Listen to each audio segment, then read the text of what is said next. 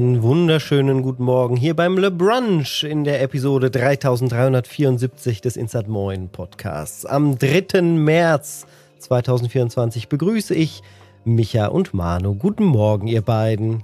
Bonjour, bonjour, ça va? Guten Morgen. Äh, ça va? Mit- Ça va, ça va Ça bien? Oh, la, Ça va bien. Mhm. Ja, ich war in Frankreich, ich bin wieder zurück und ich kann jetzt nicht mehr anders reden. Ich habe mich nur ist- von Croissants ernährt. Also mit dieser Fake-Akzent, Akzent, der so schön prickelt in deine Deine Bauchnabel. Der so schon bröselt in deine Bauchnabel. Mhm. Ah ja, nee, also das erste, was ich gemacht habe, Amtshandlung natürlich, als ich in Frankreich angekommen bin, war mir natürlich ein original französisches Croissant zu gönnen. Das war sehr lecker. Sie sind viel besser als die Oh, meisten, ist- die wir hier bekommen können. Ne? Ey, Man muss schon so eine Weltklasse. Ja, es ist unglaublich. Und da ist es so, die absolute Standardecke Bäckerei, wo man nichts Ja. erwarten würde, haben dann trotzdem die absolut deliziösesten, besten Croissants, die man sich nur vorstellen kann. Es, ist, es reicht dort auch als vollwertiges Frühstück. Wenn man Das ist wie mit Espresso in Italien. Du kannst in jede Mhm. Klitsche reinlaufen. Die haben immer eine gute Siebträgermaschine. In Frankreich sind es halt die Backwaren. Und dafür kriegst du bei uns überall eine Wurst. So ist es halt. Also ich meine, Und jedes ein Land hat seine Körnerbrötchen. Stadt, ne? Körnerbrötchen auch in Ja, gut, Deutschland. Gutes Brot, gutes Brot, Mhm. das stimmt. Ja. Äh, übrigens an der Stelle, weil wir ja ähm, auch die äh, Gürtelfolge diese Woche haben, ja, wir haben da ja immer Kampfnamen und die Community hat sich jetzt tatsächlich für Brotsorten entschieden. Oh. Also die Spiele, die den Gürtel des Monats gewinnen, haben ab jetzt immer Brot- oder Gebäcksorten. Das ist, äh, also ich äh, bin äh, gerne bereit, äh, alle Spiele irgendwas mit Croissant und irgendwelchen äh, äh, guten Backwaren auszustatten. Finde ich sehr lustig. Passt doch gut auch zu Insert Moin. Mhm. Wer von euch hat schon mal mit Sauerteig äh, herumexperimentiert? Hallo? Hallo? Das ist? Manu der Spezialexperte, oder? Sehr schön. Mann, ich Wenn wusste du gar nicht, dass wir das. Sauerteig guckst auf Instagram, wirst du wahrscheinlich 18 Posts von mir finden. Ja, dafür musste ich leider erstmal auf, auf Instagram wieder zurückkehren. Aber ja, ähm, ich, ich habe das auch eine Zeit lang sehr gerne gemacht, äh, aber dann ist mir leider mein Sauerteig im Oh. Kühlschrank Ja, vergangen dann kann und ich ich dir habe ein Stück getrauert. Von meiner, dann kann ich dir ein Stück mitbringen, wenn wir uns mal wieder sehen, von meiner Bernadette. So heißt mein Oh Teig. ja, sehr schön. Das wäre, das würde mich wirklich sehr, sehr freuen, wenn ich da wieder Ja. zurück in das Hobby gehen könnte. Ich habe auch noch das ganze Werkzeug und es war immer sehr entspannend, dort zu kneten und zu warten und Mhm. am Ende back- die Ich back Früchte zwei, zu dreimal die. Woche äh, Sauerteigbrot. Ah ja, sehr cool, sehr cool. Ja, was erwartet uns denn heute im, im schönen Brunch? Wir werden gleich erstmal das Gewinnspiel ausloten. Dort gibt es ja drei Gewinner von Another Code auf der Switch, äh, GewinnerInnen. Und äh, danach gibt es äh, im Games Hauptgang Eindrücke zu FF7 Rebirth. Manu war im Autoshooter-Fieber. Hm. Ich werde von Expeditions Mudrunner berichten und Micha von That Which Gave Chase. Das klingt doch sehr dramatisch. Ebenso dramatisch geht es in den News zu, äh, wo leider wieder viele Entlassungen warten, aber auch einige Teams äh, den Weg um diese Entlassungen herum vielleicht äh, suchen und auch finden werden. Und äh, hinten raus gibt es natürlich auch den Mailback. Dazu ja, lade ich uns alle herzlich ein, macht's euch gemütlich, nehmt euch das Getränk, Heißgetränk eurer Wahl oder vielleicht auch einen Cocktail am Abend und lasst uns brunchen. Wie sieht's denn aus mit dem Gewinnspiel, Manu? Haben wir drei Yes. glückliche GewinnerInnen? Ja, wir haben einen Lars, einen André, also ich werde natürlich den Nachnamen jetzt hier nicht sagen, und äh, der dritte im Bunde heißt äh, Ben. Ich werde euch per E-Mail kontaktieren. Herzlichen Glückwunsch. Äh, ich schreibe euch, dass ihr gewonnen habt. Es ist eine Version für die Switch.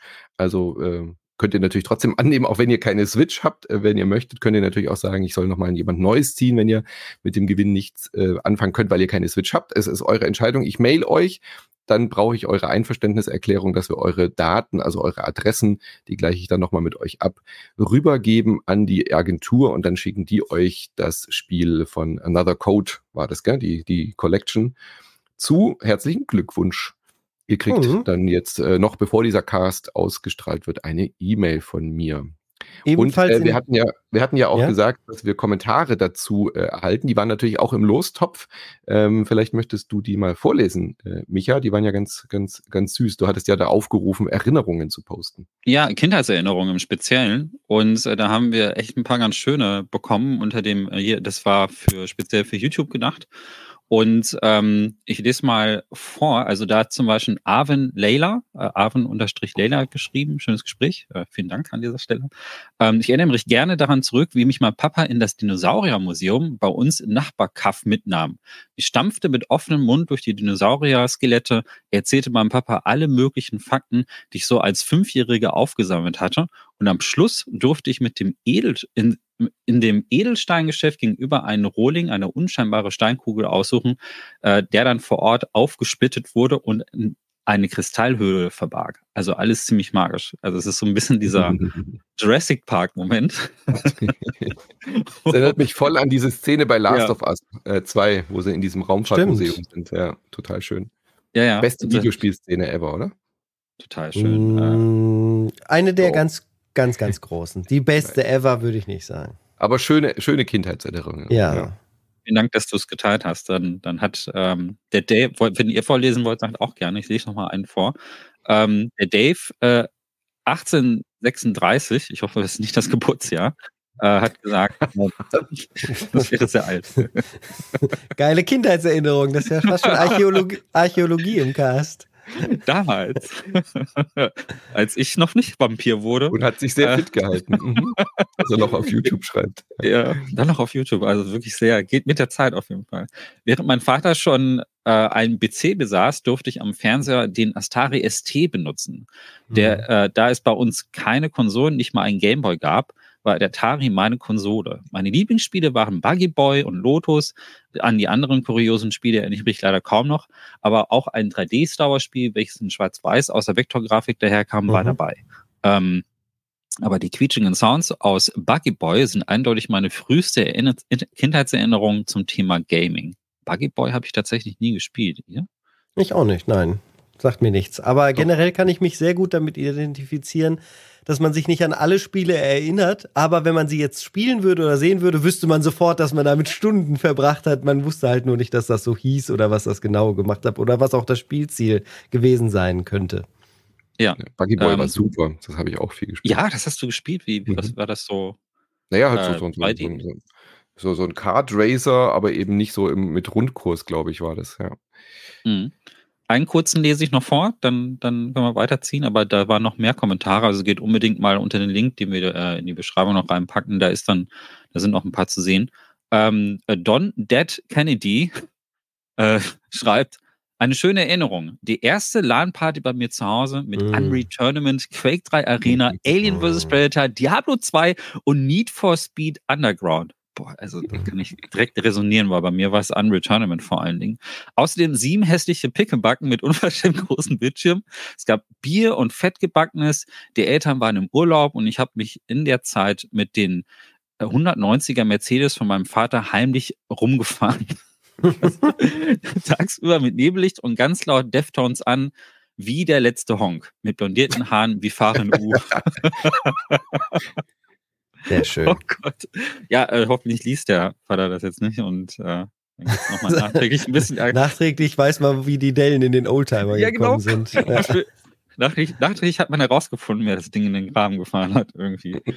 Sehr schön. Also vielen Dank, dass ihr das geteilt habt. Da sind noch äh, zwei, drei andere Kommentare. Wird, die sind aber deutlich länger als das, was ich vorgelesen habe. Deswegen würde ich euch äh, dazu aufrufen, nochmal ähm, auf die Seite zu gehen und den Rest zu lesen. Es sind wirklich schöne Erinnerungen dabei. Vielen Dank, dass ihr die mit uns geteilt habt. Danke. Ganz genau, vielen Dank. Äh, mit uns geteilt hat der Manu unter der Woche zwei Premium-Episoden, beziehungsweise eine öffentliche davon. Worum ging es denn bei Le Buffet und dem Gürtel? Ja, wie immer, also Le Buffet äh, fassen wir mit Attila immer unsere besten Picks und äh, Tipps zusammen, die in den Abo-Programmen sind bei Nintendo Online, PlayStation Plus und äh, Game Pass. Gerade durch den Game Pass sind da ja auch immer ein paar Day-One-Releases dabei und dann äh, finde ich es auch immer super spannend. Attila steckt da immer sehr viel Liebe und Herzblut rein, alle möglichen Dinge auszuprobieren, anzuspielen. Und das sind dann unsere Eindrücke im Le Buffet. Und beim Gürtel, habe ich ja gerade schon angesprochen, starten wir ins neue Jahr ähm, du hast ja ein bisschen betrauert, dass äh, Baldur's Gate 3 den Titel nicht weitergetragen hat, verdientermaßen. Und äh, aber Warhammer konnte den Titel nicht verteidigen und hat ihn jetzt gegen den Prinzen, den Prince of Persia, verloren. Ach, ähm, das ist jetzt gerade der aktuelle Gürtelträger. Ein gutes Spiel. Mhm. Also ja, gutes Spiel. Aber ja, ja, es ist eigentlich ist es auch super, dass so ein bisschen Dynamik drin ist, weil das wär, würde ja. ja auch dem Format nicht unbedingt äh, zugute stehen, wenn wir da zwölf Monate genau. Baldur's Gate als Sieger immer hätten.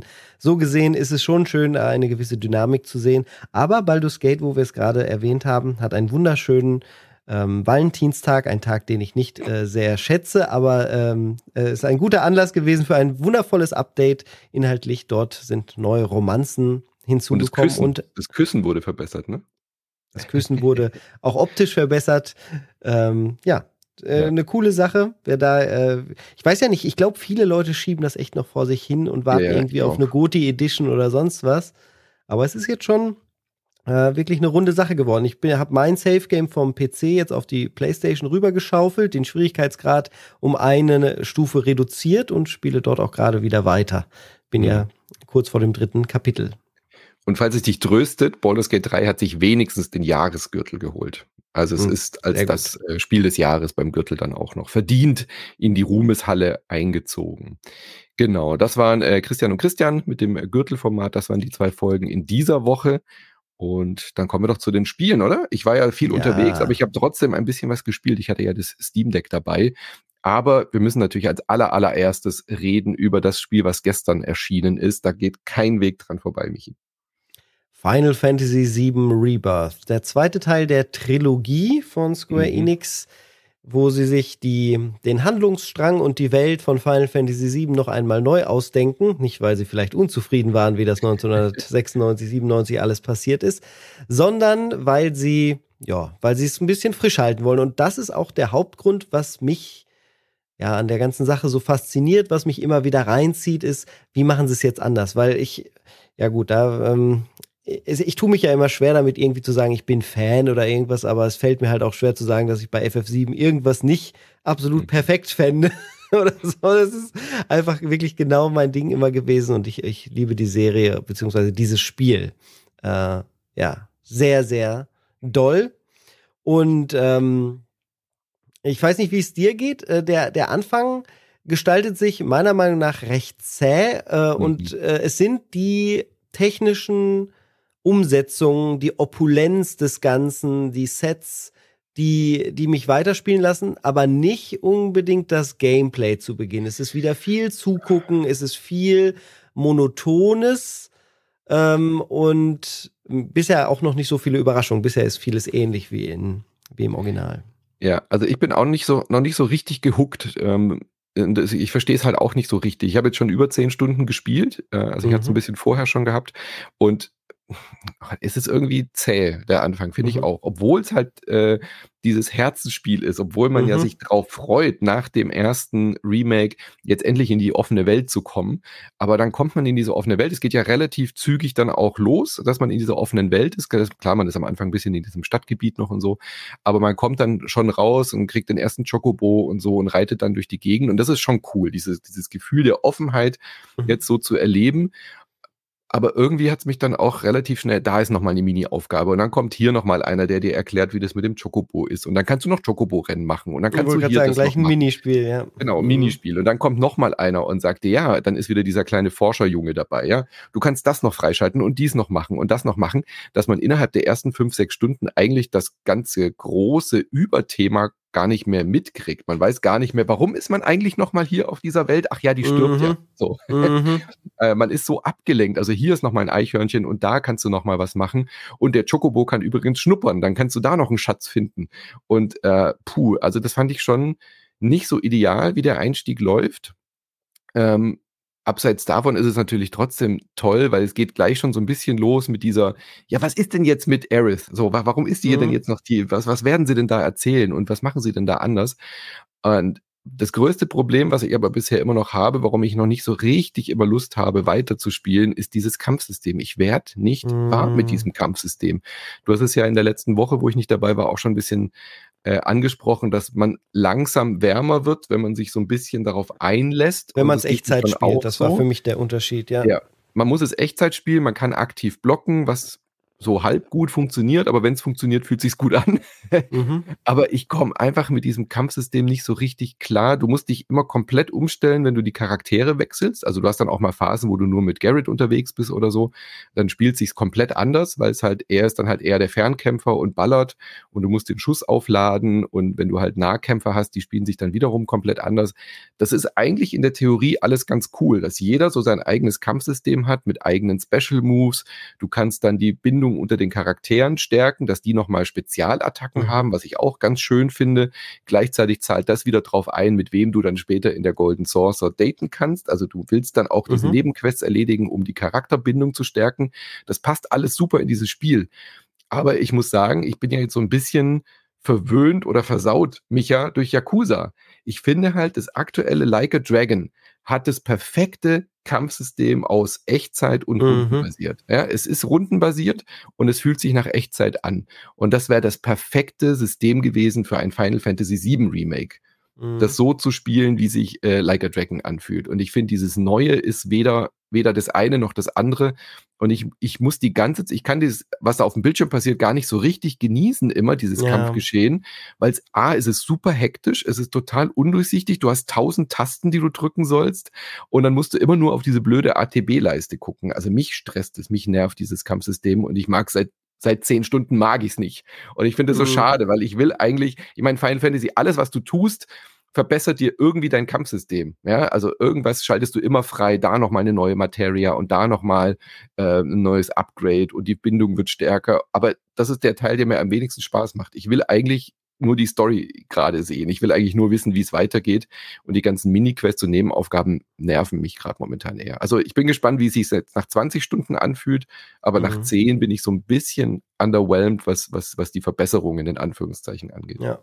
Das Spiel soll ja so um die 80 Stunden lang sein. Ja, 30, ähm, wenn du nur die Story spielst, habe ich gelesen. Wenn du nur, ach, das ja. muss aber echt richtig krass rennen, ja, weil da bin ich bin, gehe auch schon Richtung Richtung acht Stunden geradezu und bin gefühlt noch ganz am Anfang durch diese vielen Unterbrechungen. Und ähm, ja, ich möchte da gerne einen Fass noch zu aufmachen.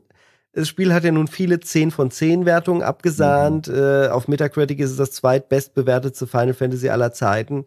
Ähm, ich habe noch nicht das ganze Spiel gesehen. Aber selbst wenn es jetzt hinten raus so mega über Hype geil wird, könnte ich jetzt auch nicht die ersten acht bis zehn Stunden oder was vergessen, die mir halt nicht so gut gefallen haben. Und dann ist es für mich nicht dieses Überspiel, dieser Überhype, der gerade generiert wird. Ich, das, da, da ist so viel Liebe für das Original, glaube ich, bei allen mit drin, dass mhm. die, dass vielleicht der ein oder andere doch auch vergisst, was er eigentlich gut findet oder so daran. Ja. Ich habe mir den Kontrast auch nochmal gegeben. Ich spiele Final Fantasy VII im Original gerade nochmal durch. Das Einzige, was ich davon nutze an diesen äh, Verbesserungen oder zusätzlichen Optionen ist, dass man das Kampfgeschehen halt äh, in erhöhter Geschwindigkeit äh, ablaufen lassen kann. Das nutze ich auch. Aber generell ist das war geiles Pacing. Da ist Midgar vier Stunden äh, lang und man hat trotzdem diese ganzen Highlights, die ja auch mhm. im Remake jetzt drin waren. Ist ja nicht so, da, da sind zwar Sachen dazugekommen, aber davon war nicht so das absolute Mega-Ding, sondern die Highlights waren die gleichen. Es fühlt mhm. sich an wie der Sauerteig, wenn wir da nochmal auf den, auf das Thema zurückkommen, der sich wirklich so, der so komplett auseinandergezogen wird, bevor er endlich wieder gefalten wird, ja. gefaltet wird und wieder zusammengelegt wird. Und, ähm, vielleicht ist vielleicht ist man doch nicht so gut beraten. Vielleicht ist es doch kein 300-Stunden-Spiel unbedingt für die Handlung. Wenn man jetzt sagt, Rebirth ist 100 Stunden ähm, Remake ist 100 Stunden und der dritte Teil dann nochmal 100 Stunden, dann ist ja die ganze Story auf 300 oder so ausgewalzt worden. Und vielleicht war das nicht so klug oder vielleicht ist es auch nicht so toll, diese vielen optionalen Minispiele da so lang reinzumachen. Ja, im Original ist es auch so, man kommt auf die Oberwelt, man lernt einen Chocobo kennen und es wird einem auch das Prinzip des Rennens einmal gezeigt. Aber das dauert dann eben 20 Minuten und nicht wie jetzt in Rebirth eine Stunde wo mhm. mir das erklärt wird, ich es machen muss und dann noch äh, ja der Sidekick da reinkommen muss und dann noch ein Spruch gemacht werden muss, was alles super aussieht. Aber ehrlich gesagt dauert es mir, ist es mir alles ein bisschen zu viel und es wirkt zerhackt oder zu sehr auseinandergezogen. Und weißt du, was geil ist? Jetzt hat man ja den Chocobo zum Rumreiten. Man mhm. wird ja gezeigt, wie der fängt. Jetzt bin ich im zweiten Gebiet, da im Uton-Gebiet. Da muss ich jetzt wieder den Chocobo finden. Jetzt, jetzt ist noch zäher. Ich kann den, den Schokobo nicht mitnehmen. Ich kann ein Ja. Reittier, ein gelbes Federvieh, das kennt sich ja nicht aus im Yutong-Gebiet, obwohl Mhm. ich es ja führe an der Leine. Das heißt, es bleibt Jotun, glaube ich. Jotun, Aber ja. Entschuldigung. mhm. Ähm, jetzt bin ich da, jetzt muss ich, jetzt, jetzt, jetzt muss ich wieder zu Fuß laufen und das ist jetzt wieder noch zäher. Jetzt muss ich wieder Ja. erst 20, 30 Minuten verbringen, um ein Chocobo zu fangen, damit ich in dem Gebiet wieder mit dem Chocobo rumreiten kann. Das sind so Mechaniken, die, also man wird so zugekackt mit Mechaniken in den ersten zehn Stunden. Das finde ich Ja. irgendwie nicht so elegant. Ja. Ja. Aber gut, ähm, mal gucken, mal gucken, wie sich äh, weiter noch entwickelt. Also st- steht außer Frage, dass ich es weiter spiele, weil ich will halt natürlich einfach sehen, was sie sich da noch alles einfallen haben lassen. Und aber momentan bin ich auch so ein bisschen überrascht über diese arg überbordenden ähm, ähm, Kritiken. Mhm. Ja. Dafür warst du ja in, äh, in dein, während deiner Bahnfahrten im Autoshooter-Fieber. Yes. Und ähm, äh, so wie ich das von dir mitbekommen habe, end, endlos und restlos begeistert von Spielen wie BlackRock Survivor, äh, BlackRock, nee, Quatsch, wie heißt das? Black Rock Galactic Survivor. Heißt das BlackRock? Nein. Nee, nee, nee. Da wollte ich gerade sagen, was, Was- haben wir denn hier in den Notizen Weißt du stehen? wegen, Dark? blöden März. Der März, Ja, der hat doch immer bei BlackRock gearbeitet. Der ich ist der das heißt BlackRock Galactic Survivor. Survivor. Ja. Deep Rock Großartig. Galactic. Deep. Rock Galactic Deep Rock. Survivor, so heißt es. Oh Mann. Ach, das ist einer der. Depp Rock Galactic Depp sind wir auch Galactic. wieder bei März. Aber nein, wir wollen keine Politik hier reinbringen. Nein. Ähm, So. Bitte. Genau, also Deep Rock Galactic Survivor hat mich unfassbar geflasht. Ich habe da äh, genauso viel Zeit wie in Final Fantasy VII Rebirth reingesteckt, was auch nicht so schwierig ist, weil ich Steam Deck natürlich äh, dabei hatte und nicht die PS5 äh, oder das Portal. Es ist so geil. Es ist einfach ein fantastisches Spiel. Ich finde, das ist so viel besser als Vampire Survivor, weil du eben diesen kleinen Kniff hast, dass du diese äh, Gold schürfst und Minen abarbeitest und dann eben vier verschiedene Klassen hast, die völlig unterschiedlich funktionieren. Ich bin völlig begeistert. Ich habe es jetzt einmal durchgespielt, also auf dem normalen Schwierigkeitsgrad alle drei Biome, alle drei Bosse gelegt und dann hört das Spiel aber ja noch lange nicht auf. Das kostet Mhm. einen fucking Zehner, ist noch im Early Access und ist so dermaßen motivierend. Ich, also unfassbar geil, was da noch alles kommt. Ich freue mich sehr drauf. Und dann habe ich gedacht, jetzt äh, gucke ich mir im Vergleich auch noch mal ein paar andere Sachen an. Ähm, Geometry Wars, daran könnt ihr euch doch noch erinnern, ne? Mhm, na klar. die guten alten Xbox äh, 360 Zeiten. Das war, war, das war die absolute Hochphase der Xbox, fand ich. Hast du ja letztes Mal auch angesprochen, wo dann immer Mittwoch diese Arcade Games released wurden. Und Geometry Wars hat ja irgendwie nicht so ein richtiges Revival bekommen. Und die haben sich Ja. jetzt gedacht, naja, also äh, Geometry Wars ist jetzt nicht so weit davon entfernt, ein Autoshooter oder sowas zu sein. Machen wir das doch einfach und nennen es Geometry Survivor. Das kam äh, raus und dann habe ich gedacht, geil, ich mag ja Geometry Wars, schaue ich mir an und das fällt halt so ab im Vergleich zu Deep Rock Galactic. Da ist halt einfach nicht, nicht viel Kreativität drin. Das ist einfach genau das, was du dir vorstellst. Es hat diese Optik, diese Linien, diese Outlines, die so im Neonlicht leuchten. Du hast einen äh, pumpenden Beat und es macht schon Spaß, es ist schon okay. Aber da fehlt irgendwie der Wumms, da fehlt irgendwie die Wucht, der Impact, den du halt bei Deep Rock Galactic hast. Also kann ich nicht empfehlen, ist nicht so geil. Das Außer man mich, halt voll auf Entschuldige, äh, weil ja Geometry Wars, da erinnere ich mich ganz stark an die wahnsinnig geilen Soundeffekte, die Ja. das genutzt hat, wenn diese Wave dann ausgeführt wurde und Ja. wenn man seinen Trigger, seinen Spezialeffekt äh, ge- genutzt hat. Da hatte ich dann damals das erste Mal äh, 5.1-Anlage am Start mit Mhm. Subwoofern und dann und das ganze Wohnzimmer hat geschwungen und das war ja gerade, äh, hatte Geometry Wars so richtig Wumms dafür, dass es eigentlich nur so Vektor, Ja. äh, kleine Vektor 2D äh, Striche waren, die da Ja, das haben sie hier nicht so gut hingekriegt. Also da steht der, der Beat ist im Vordergrund und von dem Geballer, Gebretzel, äh, auch die Effekte und so. Es wirkt sehr, ja, es wirkt nicht, als wäre es vom gleichen Studio auf jeden Fall. Ist, glaube ich, Mhm, auch vom spannend, gleichen Studio. okay.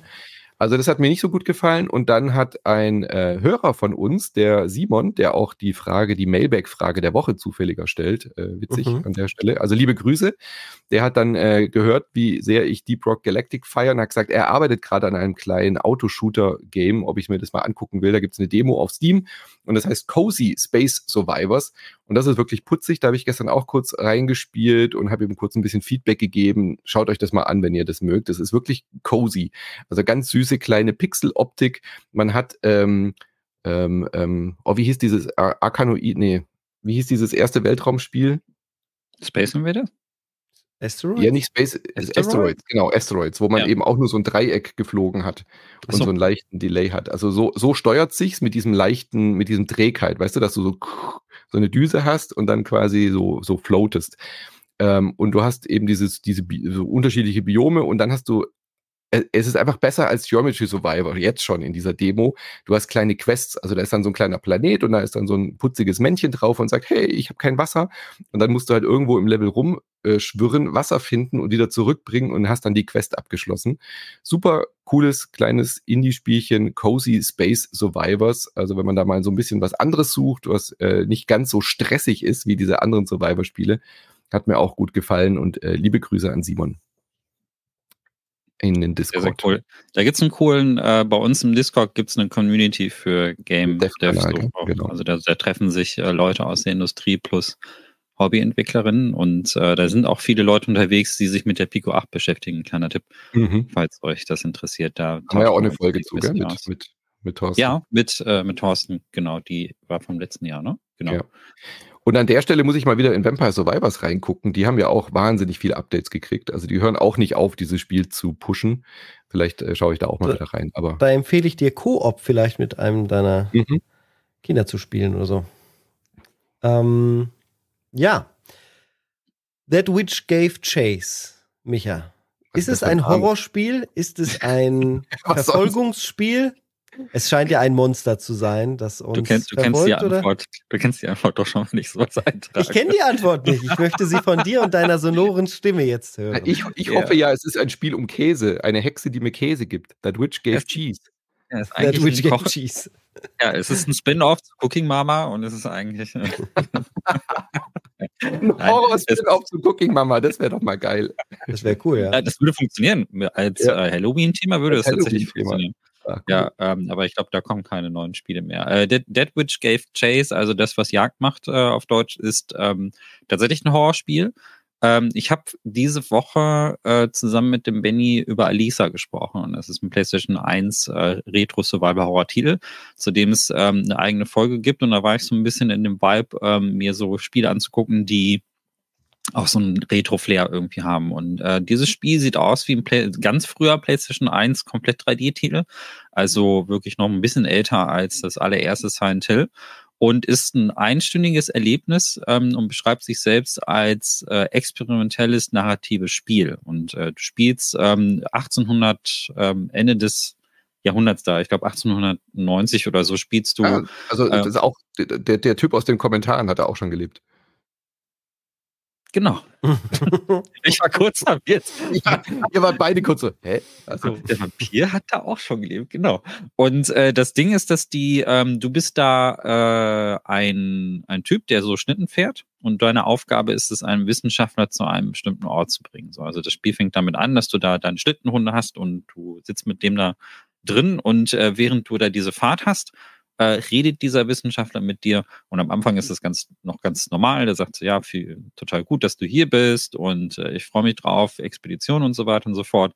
Und je weiter dieses Spiel kommt, desto wirschere Sachen erzählt dieser Typ der da mit dir in den Schlitten sitzt und desto merkwürdiger werden auch die Ereignisse. Und ähm, es ist so, dass es sehr elliptisch erzählt wird. Manchmal kommst du an bestimmte Orte an und dann gibt es so einen harten Cut und auf einmal so einen sehr, sehr harten Zeitsprung und auf einmal bist du nachts an derselben Hütte und der Wissenschaftler ist nirgendwo zu sehen oder irgendeiner von deinen Hunden fehlt und so weiter und so fort. Also da wird so ein bisschen mit der linearen Erzählweise äh, gespielt, äh, dass da ganz bewusst solche Sprünge reingemacht werden. Und es lebt sehr davon, dass du dieses Gefühl dieses Whiteout-Effekts hast, dass du, was man so von der Arktis kennt. Habt ihr schon mal diese Bilder gesehen, wenn Menschen ähm, mit dem Auto oder so durch die Arktis fahren und äh, der ganze Horizont verschwindet, also die ganzen Features sind weg, du kannst überhaupt gar nicht ausmachen, wie die Horizontlinie aussieht, weil die Wetterbedingungen so sind, dass sämtliche Konturen verschwinden.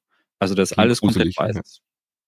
Äh, ihr habt bestimmt schon mal gesehen, dass sich dann äh, Menschen, die dort unterwegs sind und Expeditionen machen, sich dann so rote Fahnen oder farbige Fahnen dann so da reinmachen, damit sie überhaupt einen Weg erkennen können, weil du wirklich nichts sehen kannst. Du kannst halt wirklich so, das ist einfach alles komplett weiß, du kannst nichts ausmachen, das ist null Orientierung.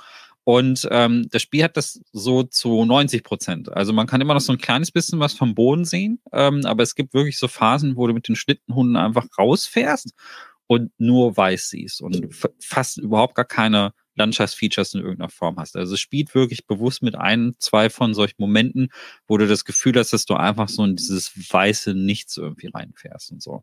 Äh, das Erlebnis geht eine Stunde, deswegen will ich jetzt gar nicht so viel über diese Story sagen. Ich kann nur sagen, dass es einfach immer merkwürdiger wird. Also es ist, ähm, es wird immer bizarrer, ähm, je weiter man kommt und es ist aber gleichzeitig auch so der Appeal von diesem Spiel, dass du nicht so genau weißt, was ist eigentlich deine Destination, also wo will dieser Wissenschaftler eigentlich hin, ne? was ist was ist das Ziel dieser Reise? Und ähm, diese Erinnerungslücken sind äh, auch extrem spannend, weil da wird auch schon Stück für Stück aufgelöst, äh, warum wie es dazu gekommen ist und so, aber es ist am Anfang extrem verwirrend und du hast relativ schnell durch diese relativ simple PS1-Grafik und durch diesen Whiteout-Effekt so dieses Gefühl von Orientierungslosigkeit so. Und da dieses Spiel auch nur eine Stunde geht, kann man sich da auch für diese kurze Zeit hingeben. Wollte ich an dieser Stelle mal empfehlen. Ist ein Steam-Titel, kostet fünf Euro, äh, geht eine Stunde. Äh, wer so auf experimentelle Horror-Titel steht, dem, dem sei das an dieser Stelle empfohlen. Ähm, es ist, äh, hat auf jeden Fall ein bisschen Eindruck beim Hinterlassen. Es ist auch wirklich sehr creepy und äh, sehr, sehr unheimlich. Vor allen Dingen, wenn man wenn man die Realbilder von solchen, von solchen äh, Expeditionen irgendwie kennt, wo man, wo die Leute wirklich nichts sehen. Mhm. Apropos Expedition. Warte, ja? ich habe noch eine Frage. Diese Angst vor leeren Räumen, betrifft die bei dir, du hast doch so einen Fachbegriff dafür. Ist es nur bei so Space? Spaces, ja genau, ist es nur so was wie ein Parkhaus oder der Central Park oder was, wo sonst Menschen wären oder auch so eine offene Fläche wie die Antarktis oder so, wo eh keiner ist? Hm, äh, das ist eine gute Frage. Das hat einen anderen Begriff, ne? Diese Angst vor großen, weiten Räumen. Da komme ich jetzt gerade nicht drauf auf den Namen. Aber, aber ich trigger das jetzt nicht so wie jetzt so, so, so ein leerer, äh, leerer, leere, leere Stadt. Ja, äh, doch. also ich habe, ähm, ich habe äh, früher, äh, es gab, es gibt eine sehr gute Kurzgeschichte von Stephen King ähm, in dem äh, Band Nachtschicht. Da komme ich auch nicht auf den Titel, aber da geht es auch um eine Alaska-Expedition und da sind, wird beschrieben, wie jemand in seinem Bunker sitzt und draußen wütet so dieser Schneesturm. Und da wird sehr, sehr eindrücklich beschrieben, wie dieser Schneesturm da draußen alles verschwimmen lässt. Mhm. Das ist schon ziemlich unheimlich, weil man das Gefühl hat, diese Welt verschwindet einfach. Kennt ihr das, wenn ihr morgens so aufwacht, so fünf, sechs Uhr morgens und dann ist da Nebel und man kann eigentlich kaum auf die andere Straßenseite gucken, weil der so dicht ja. ist. Man hat so ein bisschen das Gefühl, diese, diese, die Umwelt, die wird so verschluckt und man weiß nicht so hundertprozentig, äh, ist das, was eigentlich da sein sollte, eigentlich noch da. Also so eine Weitsicht, ähm, die ist ja auch irgendwie auch beruhigend, weil du immer weißt, da vorne sind die Ziele und es sind Sachen am Horizont. Das ist halt wie, als würde man so festen Boden, äh, unter den, unter den mhm. Füßen spüren.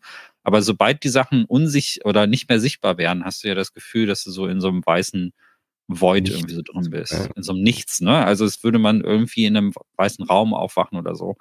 Und so fühlt sich das schon ein bisschen an. Also wenn man sich auf diese PS1-Grafik einlassen kann, dann ist es so diese Richtung. Es ist Limited Spaces sind nochmal eine etwas andere Kategorie. Ja. Ähm, vielleicht, ich komme, das Gegenteil von Klaustrophobie, ich komme jetzt gerade nicht auf den Namen so. Also ich gibt auch einen bestimmten Fachausdruck für. Ja. Gibt es einen Fachausdruck für. Das, halt, das ist auch eine echte Phobie, die Menschen haben. Ähm, ja. Ja, es gibt äh, sicherlich ich, auch einen Fachausdruck dafür, im Matsch stecken zu bleiben. Die Sorge. Oh ja. die Sorge, Macho, die Machophobie, Machophobie hatten wir bei Expeditions a Mud Runner Game, ähm, in das ich reingespielt habe. Ähm, Manu, du auch ein wenig reingeschaut?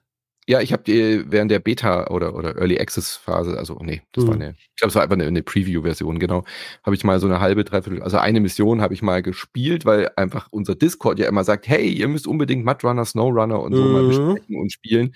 Und dann habe ich gedacht, okay, Expeditions klingt ja so nach dem Spiel, was jetzt vielleicht das Ganze noch mal ein bisschen runder und noch mal ein bisschen cooler macht. Mhm. Es ist ja kein mhm. neues Sn äh, Snowrunner, sondern es ist ja ein Snowrunner-Game, oder ein Mudrunner-Game. Genau, Mudrunner-Game. Also Expeditions ist so ein Spin-off, ja, mhm. und das sollte man auch betonen. Ich befürchte, äh, einige, die im Discord frohlocken über Mudrunner und Snowrunner, werden nicht ganz so begeistert sein von Expeditions. Es ist äh, ein Einstiegsspiel in die Serie. So würde ich es äh, jetzt nach dem Anspielen bewerten. Es äh, gibt drei Biome, äh, den Grand Canyon, äh, die, ach du liebes bisschen, also so, so ganz viel Gebirge, wie hieß das denn nochmal? Äh, Meinst du so, so ein Wüste schönes, oder? Naja, Wüste oder hat Alpen? es auch noch, ja. Äh, aber ja, sowas Alpenmäßiges. Das heißt ah. halt mal anders. Ich, ich will Kalaken sagen, aber es ist, es ist was anderes. Es klingt so ähnlich. Naja. Sieht so aus, so, so wie Schweiz, also so, so grün. Nicht ganz so schön. Auf jeden Fall grün und viele Gebirge, ja. Und ja. sehr, sehr eng äh, mit engem äh, Nadel. Holzwald ähm, bepflanzt. Ja, also die Prämisse ist schon die gleiche, genau wie bei Mudrunner und Snowrunner, dass man halt mit schwerem Gefährt irgendwo im Schlamm steckt oder Gebirge rauffahren muss oder runterfahren muss, um Dinge zu holen.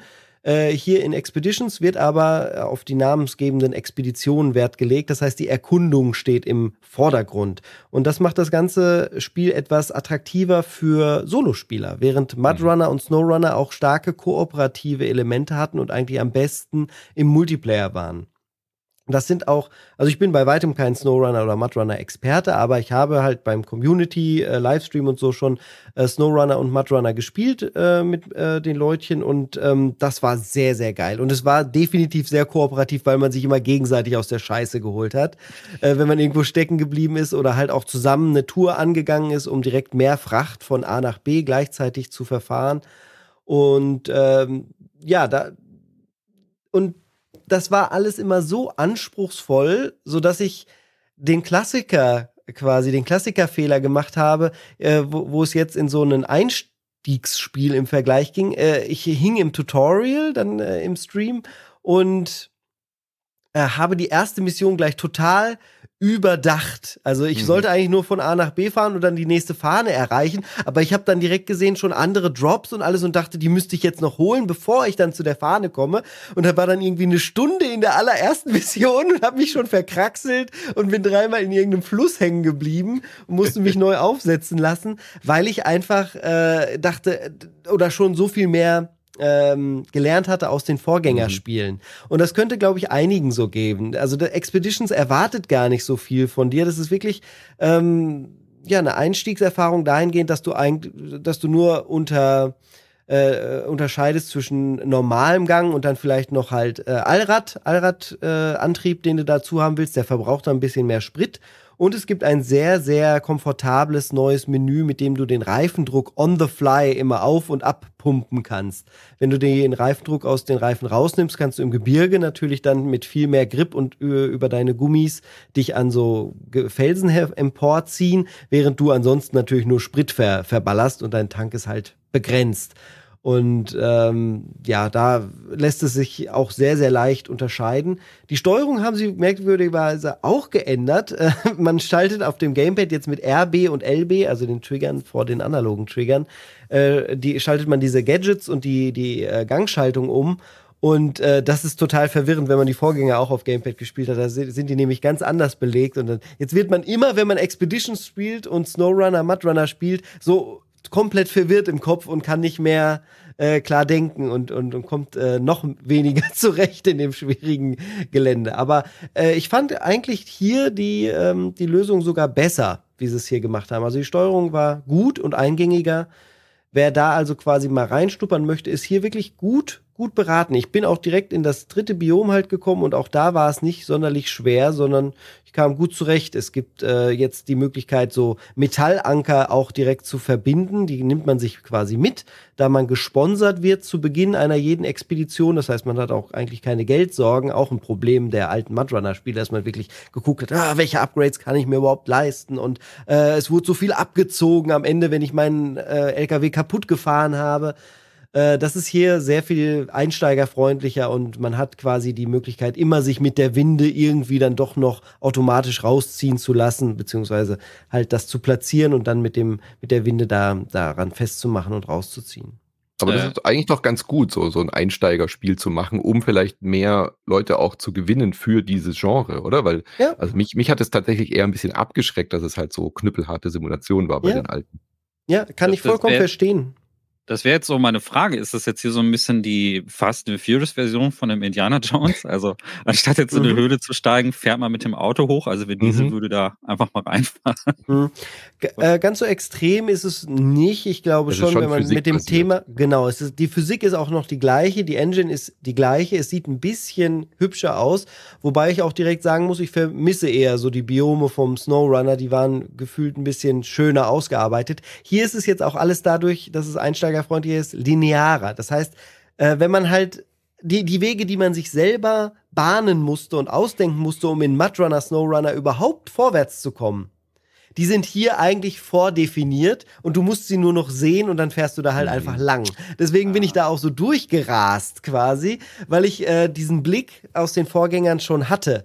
Ähm, und und äh, hier ist es halt immer so, es gibt quasi zwei Wege. Du kannst dich dann entscheiden zwischen einem leichten, einem mittelschweren und einem schweren Weg. Und man müsste sich selbst schon triezen, den schweren zu nehmen, um eine Herausforderung zu haben. Aber äh, man ist durch SnowRunner halt darauf bedacht, es ist eh schon schwer genug. Natürlich mhm. nehme ich den leichtesten Weg und dann könnte einem mhm. das hier fast ein bisschen zu leicht vorkommen, ja. Aber gibt es denn genügend Nebenaufgaben, um sich selber noch schwere Aufgaben zu nehmen oder so? Gibt es doch sicherlich ja. Nebenmissionskram und so. Genau, es gibt Nebenmissionskram mhm. und das war auch der anspruchsvollste, auf den ich äh, gestoßen bin. Da musste ich aus einem Krater einen äh, liegen gebliebenen Truck bergen und mhm. äh, an, andere aus der Scheiße zu ziehen, ist dann natürlich mehr als doppelt so schwer, als selber überhaupt mhm. schon aus dem ganzen Kram sich wieder rauszuwinden.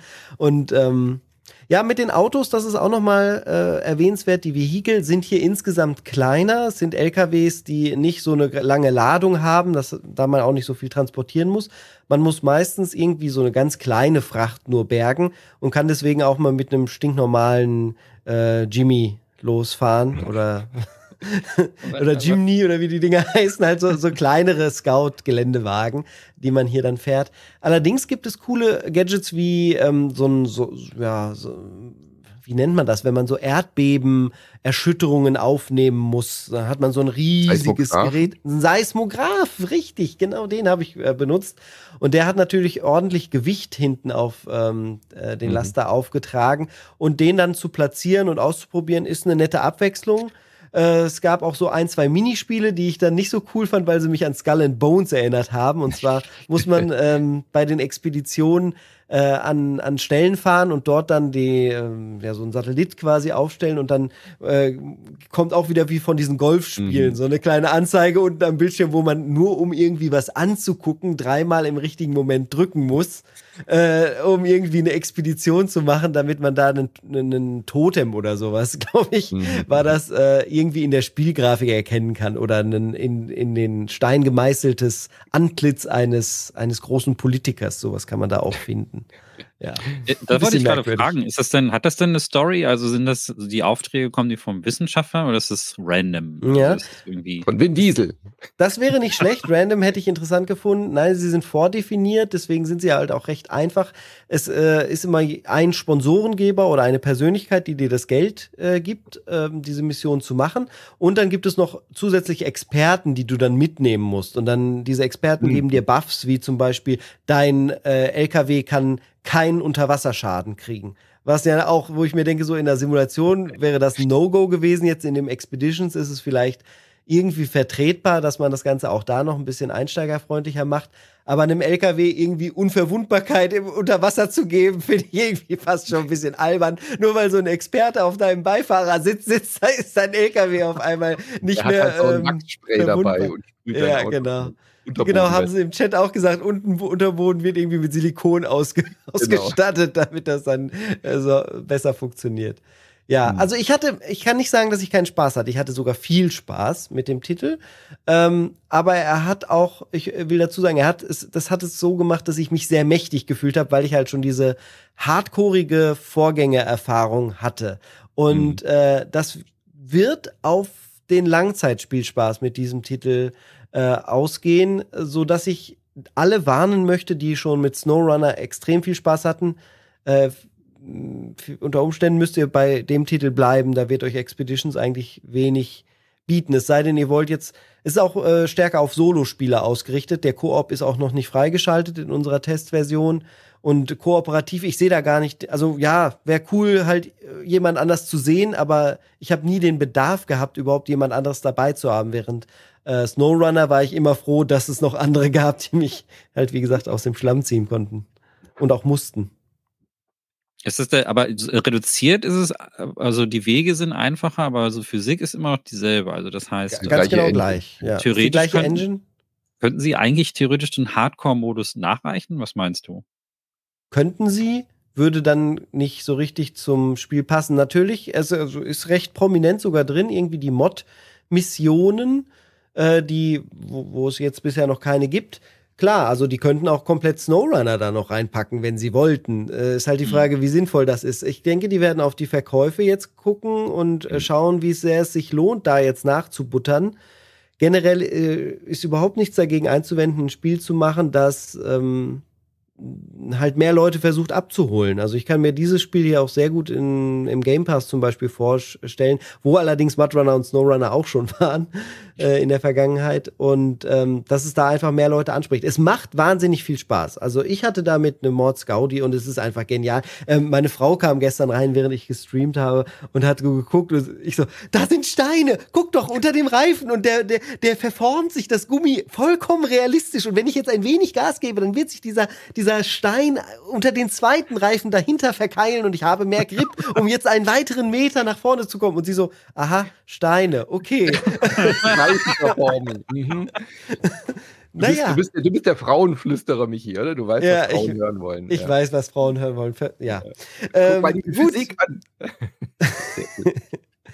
Ja, aber ist doch also- schön, diese Begeisterung. Also ich finde das geil, dass sie dieses Spiel aber auch absichtlich eben auch so positioniert haben, a Mud Runner Game und dass man sofort weiß, okay, das ist ein Spin-off, das ist ein Mhm. Spiel, was was anderes macht, da geht's um die Expeditionen und es ist ein bisschen zugänglicher und ich glaube, wenn man da spielt und das durch hat, dann ist man genau richtig gewappnet für die Mud Runner und Snowrunner Spiele. Von daher glaube ich, ist das Ja. eine gute Strategie. Ja. Ich hoffe, äh, und dann äh, direkt zu Snowrunner gehen. Mudrunner braucht sie eigentlich Mhm. heutzutage keiner mehr geben. Das war deren Erstlingswerk, Mhm. äh, das in allen Belangen ähm, Ja. Snowrunner unterlegen ist. Gab's die Drohne denn schon in Runner und Snowrunner? Die fand ich ja Nein. ganz cool bei Expeditions. Ja, das macht das ja echt Spaß. Auch gerade für Fotomodus-Fetischisten ist das natürlich ein Traum. Wie Ja, Drohne. da- also so Man eine. hat eine Drohne, die man mitnehmen Ah. kann und dann kannst du eine kleine Mhm. Drohne starten, um zu, so, ein- äh, zum Scouten. Also am Anfang der, des Tutorials kommt es auch. Dann kannst Ja. du die Drohne losschicken und quasi halt schon mal deinen Weg vorausplanen, gucken, Cool. was ist denn da oben? Ist da irgendwie Matsch? Ist da rutschig? Das ist schon eine coole Idee. Ist eine Riesenhilfe auch, auch etwas, was man halt in ähm, SnowRunner nicht hatte, dass man halt gucken kann, äh, zum Beispiel, wenn man über einen Fluss muss, kann man auf die andere Seite fliegen und wirklich gucken, wie steil geht es denn nun herunter. Ähm, was du nicht so richtig einschätzen kannst, wenn du einfach nur die Kamera mit dem rechten Stick um dein äh, Vehikel herumsitzt. Es gibt natürlich auch noch die Hardcore-Erfahrung, dass man sich ins Cockpit zwingt und da auch nicht rauskommt. Äh, Das ist ja ne, die absolute Hardcore-Erfahrung äh, und dann mit Lenkrad spielt. Aber das kann selbst ich mir nicht vorstellen, weil man einfach viel zu wenig sieht. Da müsste ich, da müsste ich dann VR haben, sodass ich mich so Mhm. auch aus dem Fenster lehnen könnte, um mit wenigstens ein bisschen um mein Cockpit herum zu gucken und auch nach hinten, wo mein, äh, meine Ladung und so dann alles ist. Aber so ist es schon gut, dass wir die äh, Außenperspektive haben, damit wir immer wissen, wo die Dimensionen des Trucks anfangen und enden. Das wäre Was ich- VR. Ich sehe schon du in VR. Guck mal, da, da, da fliegen die Steine. Ja. Was ich bei den, bei da den noch in deinem Snowrunner. Genau. Ja. Was ich bei den Snowrunner eigentlich ganz gut fand, äh, war, dass es so, also das habe ich gespielt und dass das relativ nüchtern war. Also, dass man so Mhm. einen Auftrag bekommt, wie du hast jetzt, weiß nicht, eine Ladung Holz oder so, die du dann äh, transportieren musst oder Container. Und das war so äh, relativ reduziert. Und ich hatte jetzt bei, ich habe nur Trailer gesehen, ne, von den Mhm. Expeditions, aber ich habe so einen unangenehmen Ubisoft-Vibe bekommen, so ein Mhm. bisschen Motorfest, so, hey, geh doch mit uns auf eine Expedition. Oh, und. Wie geil. Ist Ja, es nicht ähm, so, ne? Das kann ich Oder? zum Glück komplett entkräftigen. Es Cool, ist genau wie Snowrunner auch von der Präsentation her. Da ist gar Schön. nichts, gar nichts überbordendes, sehr, sehr nüchtern. Ja. Äh, für viele wird es aber auch zu nüchtern und ein bisschen langweilig wahrscheinlich sein. Ey, also es ist okay, mal so Motorfest oder so zu haben, aber ich fand jetzt nicht, dass es so gut zu dem, also wenn man den Vorgänger gespielt hat, das so passt. Also das fühlt sich ja auch Mhm. schon eher an wie eine Simulation und man nimmt das alles sehr ernst und äh, da hängen Gelder dran an deinem Transport und so. Also es, du hast schon das Gefühl gehabt, du hast eine Berufssimulation gespielt, obwohl das Mhm. von der Steuerung sehr viel zugänglicher war und auch natürlich tausendmal besser aussah. Und das hatte mich dann so ein bisschen gewundert. Also finde die Idee super charmant. Ich würde es auch unbedingt gerne mal ausprobieren, aber ich hatte jetzt ein bisschen Angst, dass die ganze Zeit irgendjemand aus dem Off sagt, ey, das machst du ja awesome gemacht, wie du da über den Hügel gefahren bist oder so, aber das kommt nicht. Hm, doch, das, genau das kommt tatsächlich schon. Ja, also, Das fand ich jetzt aber nicht so schlimm. Ähm, das war eher aber auch ein bisschen bizarr, weil äh, ich war dann irgendwie vor einem Sumpf und dann sagen sie, ah, verdammt, hier hat sich ein Sumpf gebildet. Wie kannst du da nur rüberkommen? Und mm, große Challenge. Und ich gucke, gucke, gucke. Okay, ich fahre einfach links dran vorbei, da ist ja nur ein bisschen Wald. Und dann bin ich halt an dem kompletten Sumpf vorbeigefahren zu dem nächsten Punkt und dann so, schau dir nur das andere Auto an, das hat's komplett zerlegt. Und dann war da halt so ein Auto im Sumpf, das hat es nicht so gut geschafft wie du. Und ich so, hey, ja gut, ich bin auch nicht durch den verblödeten Sumpf gefahren, weil das auch total dämlich ist. Naja, Ja, solche Szenen gibt es auch in dem Titel. aber, das, halt ja. aber man fährt jetzt nicht über einen Stein und dann sagt er außen auf, du bist Nein. Geil.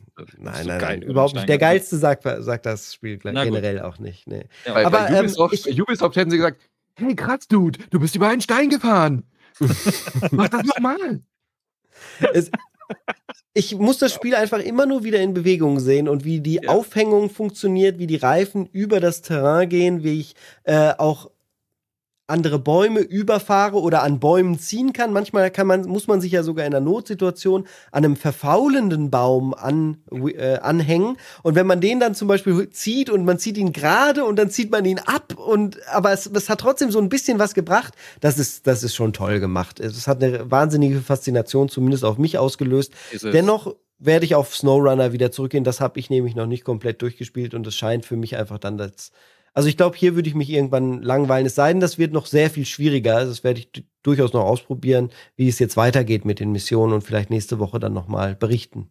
Aber, aber Modrunner war auf jeden Fall Referenz oder ist Referenz für, für Terrain ähm, Fahrzeuge. Snowrun Snowrunner, ja. Snowrunner, ja. Ja. genau. Also das, das sowas krasses. Also die haben ja, ich kann mich erinnern, dass vor Jahren die allererste Demo zu dem ersten Modrunner rauskam und da waren die schon weit, weit, weit voraus. Die haben so viel Arbeit in diese Schlamm-Engine reingeworfen. Mhm. Ähm, und das sah auch wirklich extrem beeindruckend aus. Und ich fand halt bei Snowrunner, das ist so äh, Perfe Perfection irgendwie. Da konntest du halt, ja. Und du konntest ja auch wirklich nah an diese Vehikel dran und dann sehen, wie die sich verformen und so. Und das ist schon sehr beeindruckend. Wenn das jetzt Ja. dieselbe Engine ist, dann kombiniert mit, hey Dude, du bist immer, hast jetzt gerade, weiß nicht, irgendwie was Tolles gemacht und hier, schau doch mal an. Dann, ähm, ich glaube, das wird ein paar Leute davon überzeugen, dann doch die, ich finde die Strategie eigentlich auch ganz gut, weil ich glaube, dann werden mehr Leute das Snowrunner ausprobieren. Also das ist schon clever, glaube ich. Generell ist das Erkundungsthema hier halt auch so schön. Ich bin, also das, das hat mich auch direkt abgeholt, dann mal zu sagen, nee, du bist hier ein Archäologe, äh, guck dir mal an und diese alte Zivilisation, vielleicht findest du da noch was von. Äh, turnt mich schon mehr an als, hey, hier ist eine Ladung Holz, die muss halt zu dem anderen Lager, ne? Ist schon Mhm. klar. Und das ist halt einfach super weit weg über den Berg oder was. Ähm, aber ja, spielerisch anspruchsvoller, definitiv. Snowrunner. Gut. Dann tischen wir mal das Dessert auf, äh, auch wenn es uns vielleicht nicht so gut schmecken wird, wie wir das Mhm. gerne hätten. Ich weiß nicht, wie man Oh, das ja. beschreiben soll. Äh, es gab wieder weitere Entlassungen, viele Entlassungen, auch äh, diesmal im Lager äh, der PlayStation äh, verbundenen Firmen, nämlich bei mh, Supermassive Games und bei äh, Sony London, dem London Studio, äh, weit über bitter, weil 1000. Das London Studio war ja vor allem für VR zuständig. Da kann man es Mhm. ja vielleicht aus einer wirtschaftlichen Sicht vielleicht noch verstehen. Äh, ich verstehe es nicht, weil PSVR 2 hat man ja jetzt gelauncht, also braucht man so ein Studio eigentlich. Und die haben unfassbar gute VR-Spiele gemacht.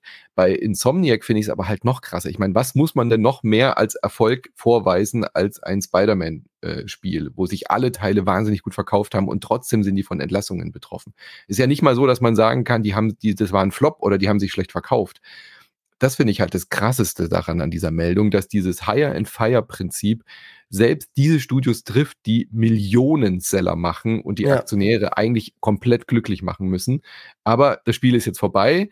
Also braucht man halt nicht mehr irgendwie 800 Leute oder so, ja. Also wird halt alles runtergeschrumpft.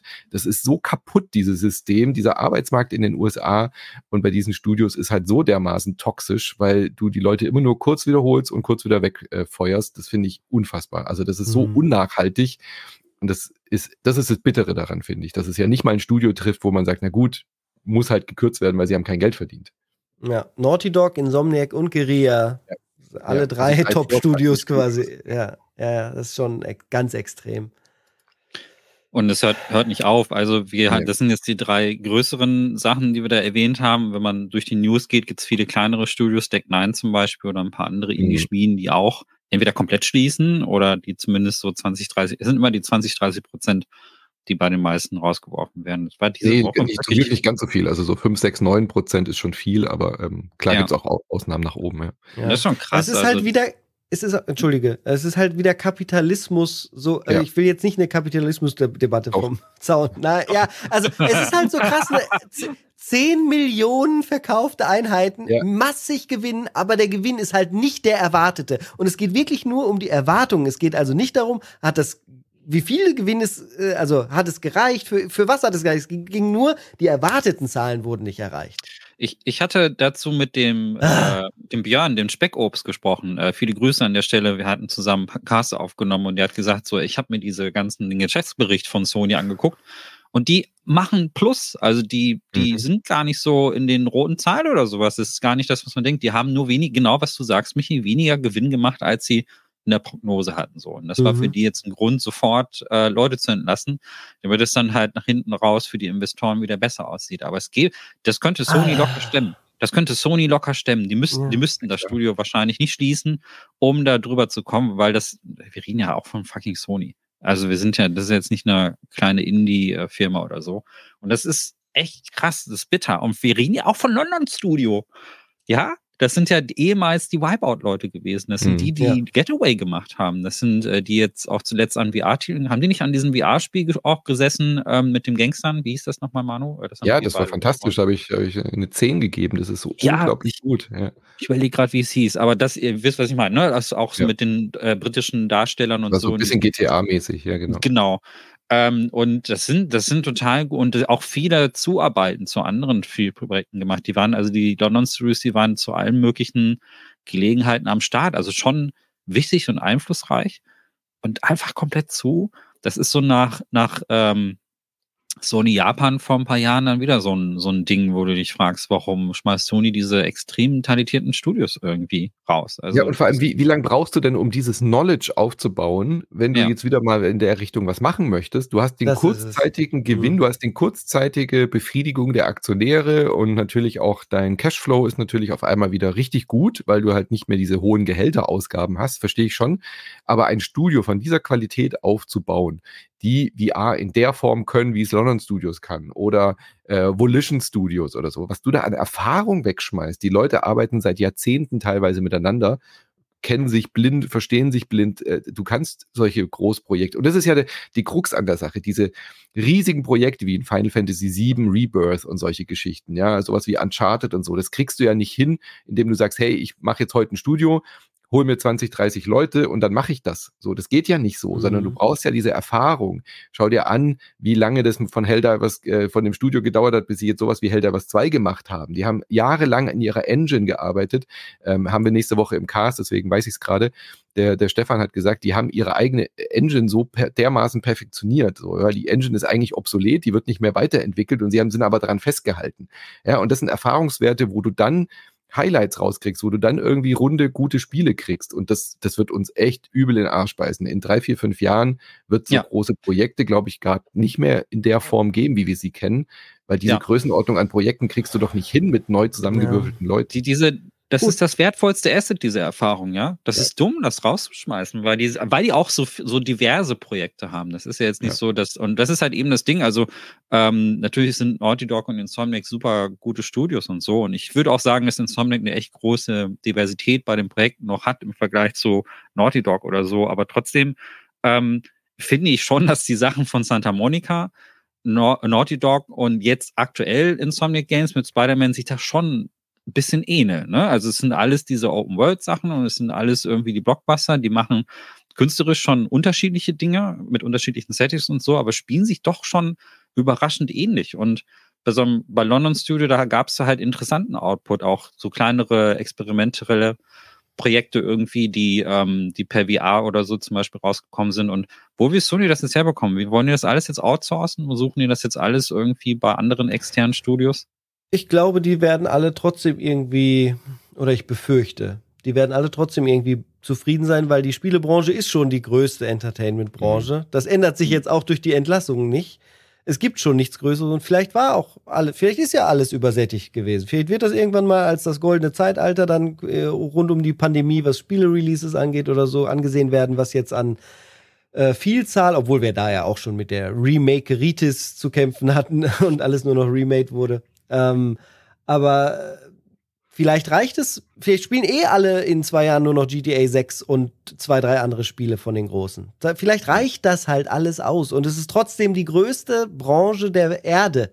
Ja, ja. Also, was man, was man äh, gerade auch gut analy analytisch sehen kann, dass es nicht ein bestimmtes Genre nur trifft. Also es ist nicht so, dass nur mhm. Singleplayer-Spiele gecancelt werden, wie jetzt zum Beispiel Mando, äh, das äh, Singleplayer-Erfahrung bei EA ist gecancelt, leider. Ich hätte sehr gerne ein Mandalorian äh, Prey-artiges Spiel gesehen, ist genau. weg. Star Wars Spiel aber auch, von EA. Aber auch, aber auch Service-Games, wie jetzt irgendwie äh, der Misserfolg von Suicide Squad. Ja, auch da werden ganz viele Service-Games gecancelt. Mhm. Multiplayer, äh, Survival-Games, alles möglich. Also es gibt nicht jetzt nur dieses eine eine Genre, was übersättigt ist, sondern durch den starken Zuwachs innerhalb der Pandemie mhm. haben alle Studios natürlich extrem aufgestockt, auch weil es halt äh, äh, einen riesen Boom hatte.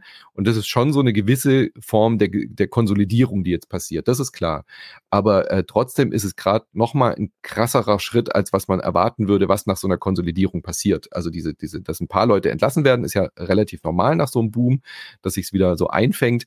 Aber was gerade passiert, ist, ist, ist schon heftig, weil diese, diese Spiele nicht mehr ganz das einspielen, was sie halt sonst eingespielt haben, aufgrund der Investitionen. Also da wird sich die Branche, glaube ich, auch ändern. Meine Hoffnung ist ja so ein bisschen, dass wir wieder mehr so zehn Stunden Spiele bekommen.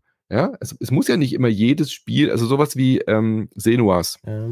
Ähm, ähm, ähm, äh, hier. Hellblade. Saga. Äh, äh, Hellblade, Hellblade ja. genau so Hellblade, so diese Größenordnung oder auch ein Uncharted. Die Uncharteds waren ja auch nicht irgendwie 40 Stunden lang. Die müssen ja nicht immer so diese große Open-World-Formel mhm. haben. Und auch die Call of Duty-Kampagnen waren früher nur 10 Stunden lang. Ja, da braucht es ja immer dann nicht. Also ich glaube, das fanden wir aber nicht gut. Äh, Kurzes, doch, äh, ja, gut, für Call of Duty. Aber generell ist, äh, fand ich das äh, nicht die beste Erfahrung. Also ich finde zwölf Stunden, so ein Half-Life, das hat für mich halt eine perfekte Länge. Zwölf bis 16 Stunden. Ich fand, die ähm, Batman-Spiele hatten auch eine gute Länge. Ja? Also gerade der Miles Morales-Teil zum Beispiel hatte ein perfektes äh, snackable Größe, die man mal in der Woche. Spider-Man meinst du jetzt, oder? Ja, ja der Miles okay. Morales-Teil, ja, dieser mhm. Mittelteil. Ja. Also ich glaube, das ist so meine Theorie, dass wir wieder mehr große Spiele in aber einem kleineren Umfang sehen werden, weil diese, diese riesen Ubisoft-Produktion wie so ein Assassin's Creed, wo du 50 Stunden reinsteckst, ich glaube, das wird eine Ausnahme bleiben in Zukunft. Und, und das ist halt auch ein Management-Problem, das man auch überall in der Entertainment-Industrie auch einfach sieht, weil das Geld auch nicht gerecht verteilt ist. Also wir, ja. äh, die auf der einen Seite sind die Mitarbeiterinnen alle wahnsinnig überarbeitet, müssen crunchen aufgrund von schlechtem Management. Die Berichte sind ja ziemlich eindeutig. Und mhm. ähm, der, auf, auf der anderen Seite kosten diese Spiele so unglaublich viel. Also da weiß man, wo ist diese Verteilung? Also wo, wo wird, wie wird da gerecht verteilt? Und anstatt dann irgendwie die Leute zu entlasten, werden halt jetzt noch mehr Leute, also gegangen, damit die Arbeitslast sich halt an anderen Stellen nochmal deutlich erhöht. Und das ist auch nichts Exklusives für die Spielindustrie. Das beobachtest du bei Filmen zum Beispiel irgendwie auch. Da gibt's halt, und es gibt Leute, die sehr effizient Filme machen oder sehr effizient Spiele produzieren, wie zum Beispiel das Studio von, von Hellblade, ähm, Ninja Fury, die es ja auch geschafft haben, in einem kleinen Team das erste Hellblade zum Beispiel zu machen. Da kommt wieder dieses Erfahrungsding mit rein. Also es wäre dumm, halt dieses Team aufzulösen, weil sie so viel Erfahrung miteinander haben. Und das kriegt man, also das Äquivalent dazu wären halt auch zum Beispiel so absurde Filmbudgets irgendwie. Ich habe vor zwei, drei Tagen Mission Impossible 6 oder was es ist, äh, oder 7 gesehen. Und der hat ja 400 Millionen gekostet oder was?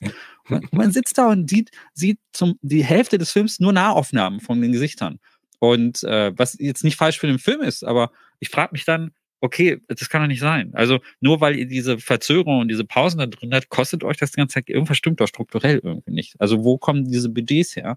Warum können andere Leute, warum kann so Michael Bay mit einem Zehntel des Budgets, mit 40 Millionen, dann einen Film machen, der aufwendiger aussieht mit Ambulance und äh, Paramount kriegt das nicht hin mit, mit äh, 400, also mit dem zehnfachen, 400 Millionen, überleg mal. Und auch ja, bei allein den, Tom Cruise und Scientology hat er ja schon die Hälfte verschlungen. Ja, und, und das ist auch bei Skull Bones ja auch das Gleiche. Also das ist ja, ich weiß nicht, wie, Unmengen an Geld das Ganze dann irgendwie. Und du ja, sitzt, das war die Dauer, die zehn Jahre natürlich. Ja. Hey, und du sitzt davor und denkst, hä? Hä? Ich bin sehr gespannt äh, dieses Jahr, wie das jetzt mit GTA läuft. Das hat ja auch ein unfassbares ja. Budget und was da dann wie, passiert. Wie hoch ist das? Wie hoch ist das? Das weiß man noch nicht, aber der, der, der äh, GTA 4 war, galt ja immer dann als, äh, Quatsch, GTA 5 war ja immer das teuerste Spiel aller Zeiten nach ja. Shenmue. Und das wird sicherlich übertroffen. Also das werden sie sich nicht nehmen lassen, diesen Rekord zu brechen. bin sehr gespannt, ob, Rocks, äh, ob Rockstar danach dann auch irgendwie Leute entlässt oder ob die das Ja, irgendwie das- besser hinkriegen. Und auch Also da kommen diese Berichte. Ja, Ja. sorry. Ich will nur, will nur kurz korrigieren, dass nach Shenmue noch äh, 2004, 2005, glaube ich, von Sony auch irgendwas schon teurer war. Aber ist Mhm. egal. Aber das sind so die zwei Rekordhalter, die ich Ja, in ja. meinem Kopf habe. Ja. Ja. Ja, äh, interessant dazu, weil die ganzen Entlassungen, äh, Embracer brauchen wir ja gar nicht mehr ansprechen. Embracer hat ja auch ein Riesenproblem, was die Geschäftsführung angeht, weil sie ja völlig misskalkuliert haben mit diesen Milliarden, die dann aus Saudi-Arabien nicht gekommen sind. Und da hat man ja immer auch die Angst, welches Gearbox, äh Quatsch, welches Studio wird als nächstes geschlossen. Und äh, Gearbox und Saber gehen jetzt den anderen Weg und sagen, ey, bevor ihr uns schließt, steigen wir aus euch aus. Das finde ich jetzt gerade eine ganz spannende Entwicklung, dass äh, die jetzt quasi in die gehen. Also sie kaufen sich sozusagen ihre Rech- Rechte zurück und konsol äh, nennt man das dann konsolidieren? Nee, äh, Re weiß, Refirmierung oder sowas in der Art. Ja. Also sie kaufen sich ihre Rechte zurück und sagen, wir wollen nicht mehr Teil von euch sein. Hier habt ihr Geld. Für Embracer ist es natürlich auch gut, weil sie dann dadurch auch wieder Kapital kriegen. Sie müssen keinen Verkäufer suchen, sondern das Studio kauft sich selbst zurück und äh, haben dann wieder ein bisschen Cash in der Tasche, was vielleicht anderen Studios helfen könnte. 500 Millionen kauft zum Beispiel Saber sich selbst raus aus Embracer. Ähm, was trotzdem noch ein Verlust ist für Embracer. Äh, ich glaube, für Gearbox haben sie einige äh, 1, irgendwas Milliarden hingelegt. Also das ist schon auch ein Mhm. krasser Verlust. Ich glaube, Embracer wird es nicht mehr so lang äh, geben, ehrlich gesagt. Ich bin mir nicht so sicher, ob sie diesen, ob die irgendwie wieder auf den grünen Zweig kommen. Aber das freut mich, wenn jetzt da Studios sich selbst wieder in die Hand nehmen, weil das ist, glaube ich, die, die, die, die, die Zukunft. Ja. Weil so ein Studio, was sich selbst verwaltet und selbst managt, hat dann auch, Ja. glaube ich, ganz äh, andere Möglichkeiten. Siehe CD Projekt und äh, ähm, viele CD andere Pro, äh, ja genau, äh, Larian, aber Ja, da darf genau. man auch nicht vergessen, da geht's dann immer darum, wie- wieder, wenn Baldur's Gate 3 jetzt halt nicht dieser Top-Hit Ja, ja. gewesen wäre, dann hätten die jetzt auch gerade Entlassungen wie Hulle, beziehungsweise ähm, wird sie vielleicht gar nicht geben für einen potenziellen Nachfolger. Also da, Ja. da steht und fällt es dann auch immer alles wieder mit dem nächsten Projekt und ist halt nicht auf Natürlich. zehn Jahre zumindest gesichert. Ja. Aber du bist Remedy- nicht so abhängig von dieser, von dieser Willkür, die manche Ja. Suits dann da hinlegen und dich einfach Das ist ja auch schließen. Genau das, was Gabe Newell immer sagt, warum Valve nicht an die Börse geht, warum es da keine, da, da gibt es Ja. zwar Investoren, aber es ist halt alles quasi free. Äh, Valve, da hatten wir ja auch, glaube ich, Michael, letzte Woche, als wir über Steam ein bisschen ge gesprochen haben, ist Mhm. dahingehend wirklich eine absolute Galionsfigur, wie es meiner Meinung nach vorbildlich gemacht wird. Und die experimentieren noch viel, haben ihre Projekte, sind natürlich auch wahnsinnig erfolgreich. Ja, aus dem Erfolg heraus sieht immer alles super schön aus, aber es, es ist auch schon was dabei. Sie hätten auch noch mehr Kohle machen können, wenn sie sich zum Beispiel an die Börse getraut hätten Mhm. oder so. Der Nachteil Das bei ist- Steam ist nur, dass sie keine Spiele mehr machen. Ja, das aber stimmt. lieber so als anders. Und das stimmt auch nicht ganz. Ich meine, sie haben zumindest Half-Life Alyx gemacht, das ist jetzt auch nicht ewig her. Und es war auch ein absoluter Mega-Blockbuster. Für mich. Aber so, wie- so wie Valve das macht, ist auch komplett richtig, weil sie, Gabe hat ja irgendwann ja auch gesagt, was, was wir erkannt haben, ist, dass äh, wir gar nicht so Sachen wie Raubkopien oder so bekämpfen müssen, wenn wir den Service halt bieten, wenn wir halt kundenorientiert arbeiten und wenn wir Steam so gestalten, dass, dass die Leute eigentlich ähm, die bequemste Erfahrung damit haben. Und es ist ja auch genau das, äh, wenn man das jetzt auf andere Spiele überträgt, die anderen Spiele müssen ihr Geld irgendwie mit, mit irgendwelchen komischen Taktiken reinbringen, mit super, Bezahlsachen, mit Gacha-Mechaniken und so weiter und so fort. Und, und Steam kommt den Kunden dann einfach so entgegen. Und ich glaube, äh, dass du kannst so eine Philosophie halt sehr viel besser verteidigen, wenn du dich nicht vor irgendwelchen Shareholdern irgendwie rechtfertigen musst und so. Ähm, Nochmal dich zu unterstützen, Manu, ich wollte nur kurz erwähnen, dass äh, Remedy sich auch die Markenrechte an ähm, Ah ja, ihren genau. Produkten zurückgekauft hat von Control haben also sie gerade zurückgekauft, ja. genau. Also nicht, dass 505 jetzt ein, also so ein, so ein schrecklicher, schreckliche Firma wäre. Im Gegenteil, die sind eigentlich, also ich habe ich den Eindruck, dass die, äh, die hatten noch nie so krasse negativ starke Zahlen oder so. Ähm, aber die wollen halt die Kontrolle wieder zurückhaben. Die wollen ja jetzt ihr Universum auch wahrscheinlich ein bisschen weiter ausbauen, weil es ja so eine Verknüpfung zwischen den Spielen geht. Und da die kreative Kontrolle zu haben, das ist jetzt auch clever nach dem. Äh, war Alan Wake 2 eigentlich ein großer finanzieller Erfolg? Das weiß ich gar nicht. Dass jemand von euch Ich, äh, lustig, dass ihr es jetzt ansprecht. Ich hatte mich zurückgehalten, äh, weil ich nicht zu sehr auf Topic gehen wollte, als du über das Horrorspiel geredet hast. Ich bin mir sehr, sehr unsicher, wie Alan Wake 2 finanziell äh, gelaufen ist, gemessen an den Erwartungen zumindest. Auch selbst bei Remedy. Ich habe das Gefühl, es könnte stark unter Erwartungen sein, obwohl es qualitativ ja wirklich gut geworden ist. Tja, ja.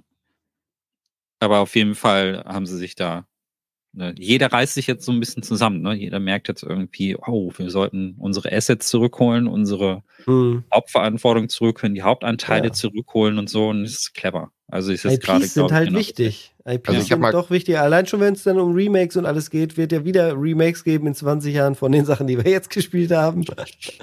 Also kurze äh, Schnellrecherche äh, ist auf jeden Fall, äh, noch nie hat Remedy so schnell so viele Exemplare von einem Spiel verkauft wie bei Alan Wake 2, was jetzt erstmal ja nichts heißt, aber es war ihr bestverkaufendes Spiel und sie haben über 1,3 Millionen verkauft. Das war Stand Dezember. Mhm. Also ist aber keine große Zahl, wenn man äh, was ich, sowas, sowas, wie CD mhm. Projekt hat 20 geknackt und gilt als nicht so großer Erfolg mit Cyberpunk. Ja. Also und dann kommt Palworld und verkauft 17 genau. Millionen. ja. ja, krass. Verrückt. Verrückte Welt, äh, mal sehen. Äh, verrückte Welt ist auch immer, wenn ein Bug in ein äh, Spiel Einzug hält, ein mhm. Fehlerchen. Mhm. Und äh, Simon schreibt im Mailback, was ist euer Lieblingsbug, den ihr mal in einem Spiel begegnet seid, beziehungsweise, falls euch keiner einfallen sollte, in einem Let's Play-Video gesehen haben solltet? Ja, da fällt mir sofort was ein. Ähm, schöne Kindheitserinnerung, Anekdote auch, passend äh, zu Another Code. Äh, Siedler 2 hat mich sehr geprägt, war ein großartiges Spiel, habe ich ja dann auch teilweise mit äh, zwei Mäusen an einem Amiga gespielt im äh, Koop. Mhm. Das ging damals, man konnte zwei Mäuse anschließen. Und äh, da gab es diesen äh, berühmten Bug, den kennt inzwischen, glaube ich, auch jeder, aber ich habe ihn halt als Bug erlebt im wahrsten Sinne des Wortes. Dass ich dachte, es ist ein Bug, dass die Leute in der Mine irgendwann keine Kohle mehr raustragen, sondern Schweine. Aber die brauchen ja Schweine zum Essen. So, ja, man muss ja eigentlich Fleisch hintragen und dann geben sie dir Kohle, also Kohlestückchen aus der Mine zurück. Und dann auf einmal hat man halt keine Kohle mehr und das Spiel hat dann quasi aufgehört, weil du keine Kohle mehr hattest, konntest nicht weiter äh, spielen. Und wir dann so, oh, wir haben voll den Bug gefunden und so auf dem Pausenhof diskutiert. Und Jahre später habe ich dann rausgefunden, das war der Kopierschutz die haben diesen Bug absichtlich eingebaut, dass, wenn äh, erkannt wird, dass du eben nicht ja. die Originalversion spielst, dass dann ein Endless Loop quasi mit den Schweinen, du lieferst Schweine rein, kriegst Schweine zurück und dann hört das Spiel natürlich für dich sozusagen auf. Dann hast du quasi halt eine Demo-Version, wo du nicht mhm. weiterkommst. Großartige Idee, finde ich einen Bug absichtlich einzubauen, der dann äh, dein, dein Spielgefühl zerstört, weil du nicht die Originalversion hast. Äh, da, den, also den werde ich nie vergessen, diesen, diesen absichtlichen Bug und habe es mir dann auch brav gekauft danach. Micha, fällt dir ein guter ein? Leider nicht. Ähm, ich überlege schon ganz angestrengt, ob ich irgendeinen Bug, äh, der mir so äh, als Lieblingsbug, ich weiß nicht, also natürlich die Dann überleg gerne noch weiter, dann erzähle ja. ich erst meinen. Okay. Äh, meiner ist leider traumatisch. Äh, lass dich also nicht ablenken, auch wenn es jetzt eine Horrorstory wird, Micha. äh, äh, es ist aber der Klassiker, als die 3D-Spiele aufkamen ähm, in den späten 90ern äh, hatte ich dann bei Ultima 9, was ja eh ein relativ großes Bugfest war, und da konnte man jetzt über viele Sachen mit Item Duplication und sonst was äh, gehen, ähm, mit meinen noch recht zarten 18 Jahren dann das erste Mal die Erfahrung gemacht, was passiert, wenn man in den Körper reinbackt. Äh, und ähm, ja, ihr kennt das vielleicht noch aus Assassin's Creed, da gibt's dieses krasse Meme, da kommt man dann ja in den K Körper quasi rein und sieht dann das Gebiss und nur die Augen. Ah, ja. Und das sieht so extrem creepy aus. Und ich hatte bestimmt eine Woche lang Albträume davon, wie das aussah, als ich in meinem Avatar, der heißt ja tatsächlich Avatar, der Held, der Avatar in Ultima 9, als ich da reingecreept bin und dann halt diese Augäpfel hatte, die so komplett sind, auch keine Lieder haben haben. Es sieht einfach so extrem gruselig aus. Ich war echt komplett mitgenommen, als mir das das erste Mal passiert ist. Es ist jetzt mehrfach noch passiert in den letzten 20 Jahren, äh, dass ich diesen, diesen Bug äh, quasi der, der, ist in so vielen Spielen, dass man, wenn man da reinklippt, äh, und da, da, war es aber so extrem, ich bin damit auch, also der, der, hat einfach das alles verloren. Ich bin dann quasi mit den Augen und dem Gebiss vorwärts gelaufen. Was anderes war gar nicht mehr der Avatar. Und ich habe versucht, so weiter zu spielen. Das war extrem weird.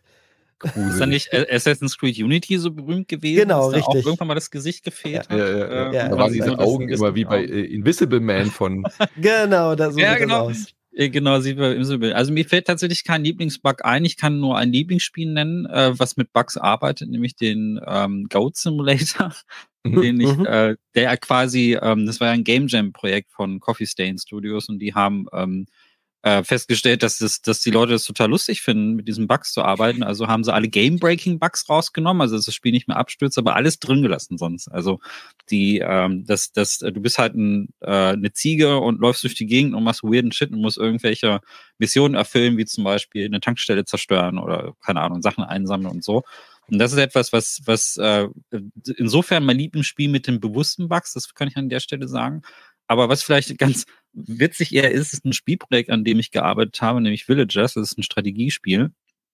Und wir haben einen äh, Bug da drin gehabt, äh, der ist komplett absurd. Das ist so Strategie mit Tag-Nacht-Wechsel und so weiter und Ressourcenanbau und so. Und normalerweise ist das so, dass es immer ein paar Minuten dauert, bis es Tag und dann Nacht wird und so. Und dann hast du unten so eine kleine Anzeige und sowas. Aber wir hatten einen Bug, wo im Sekundentakt äh, zwischen Tag und Nacht gewechselt worden ist. Also man, und jedes Mal startet alles neu. Also die Musik startet neu, die ich geschrieben habe, dann aber auch die Tageszeit startet neu, die Sonne dreht sich die ganze Zeit und du hast halt irgendwie Tag nach Tag nach Tag nach. Und die, äh, die Villager, die hatten halt alle irgendwie auch einen Rhythmus. Ja, also die gehen halt tagsüber oder morgens raus, um zu arbeiten und nachts dann halt irgendwie wieder schlafen. Und durch diesen Bug sind die einfach immer nach draußen, nach rein, nach raus, rein. Die sind also ständig ins Haus rein und raus gelaufen. Das war super wirsch. Also ähm, ich bin mir nicht mal sicher, ob der je rausgepatcht worden ist. Ich glaube nämlich nicht. Aber der, der ist in seltenen Fällen leider aufgetaucht. Ich glaube, das ist so das Lustigste, äh, zumindest aus der Entwicklerseite, die wir da irgendwie hatten. Mhm. Ähm, ansonsten fällt mir da nichts ein, ehrlich gesagt. Aber ich glaube, ähm, ich habe noch eine Anekdote. Ja. ja. ähm, es, was ich immer blöd finde, wenn es Bugs gibt, die äh, bei Speedruns dann so ganz extrem helfen, dass fast nichts mehr vom Spiel übrig bleibt. Ich weiß nicht, ob ihr euch mal einen Speedrun von Half-Life 1 zum Beispiel angeguckt habt. Da glitschen die Leute so irgendwie gefühlt irgendwo nach oben, sind dann auf einmal über einer Karte und rennen dann einfach über das Levelkonstrukt an so einem Canyon zum Beispiel vorbei. Und dann ist auf einmal drei Viertel des Spiels weg. Und das ist dann mhm. der aktuelle Speedrun. Und ich denke immer nur so, ja, das ist ein Bug ähm, aber das ist für mich dann auch kein Speedrun mehr, weil du eigentlich nicht mehr das Spiel schnell durchspielst, sondern einfach nur einen Bug nutzt, um halt an dem Spiel vorbeizugehen. Ja gut, das da ist halt die Challenge, diese Bugs zu finden. Also die Jagd ja. auf diese, wie kann man noch mehr Abkürzungen finden. Aber deswegen gibt es ja auch in der Speedrun-Community die, die, die, die, die echten Speedruns. No Glitch, ne? Genau. No Glitch und so. Aber ich finde die, die Suche danach, ich finde es halt immer irre, wie die Leute das rausfinden. Wie kommt man auf ja. die Idee, bei Baldur's Gate 3 irgendjemanden eine Leiche in eine Kiste zu stecken, um dann irgendwie Kapitel zu überspringen. Wie kommt man auf sowas? Was machen die alles in diesem Spiel? Das sind doch eigentlich die besten QA-Mitarbeitenden, oder? Stimmt. Speedrunner ja. müsste man eigentlich in die QA stecken, weil die finden jeden Bug. Ja, äh, oder auch bei, bei Bloodborne gibt es dann ja auch äh, solche Sachen, wie wenn du dann Pause drückst und im richtigen Moment drei Sekunden wartest, dann Select drückst, während du an einer bestimmten Stelle stehst, dann fällst du auf einmal nach unten und stehst dann vor dem Endboss, weil der mhm. da irgendwie temporär ausgelagert wurde. Du kannst ihn da besiegen, solche Geschichten. Naja, was das sind sehr, sehr dann, blöde Bugs. Was ich lustig finde, wenn wirklich Spiele aus Bugs heraus entstehen. Also sowas wie Portal oder sowas. Weißt du, wenn, mhm. wenn Spielideen entstehen, weil Leute auf Bugs stoßen. So, ey, guck mal, hier ist ein Portal. Auf einmal, das wollte ich gar nicht. Da kann man durch, dann kommt man woanders raus. Genial. ja. ja. also ganz viele solche Spielideen sind ja genau aus diesen äh, unabsichtlichen Dingen entstanden. Das finde ich halt immer cool daran. Auch eine kleine Anekdote. Kennt ihr diese Geschichte von dem Super Mario 64 Speedrunner, der einen Bug hatte, weil ein, eine kosmisch, ein kosmischer Strahl durch sein Spielmodul gegangen ist und es einen kleinen Bitflip gab. Nee, kosmischer Strahl.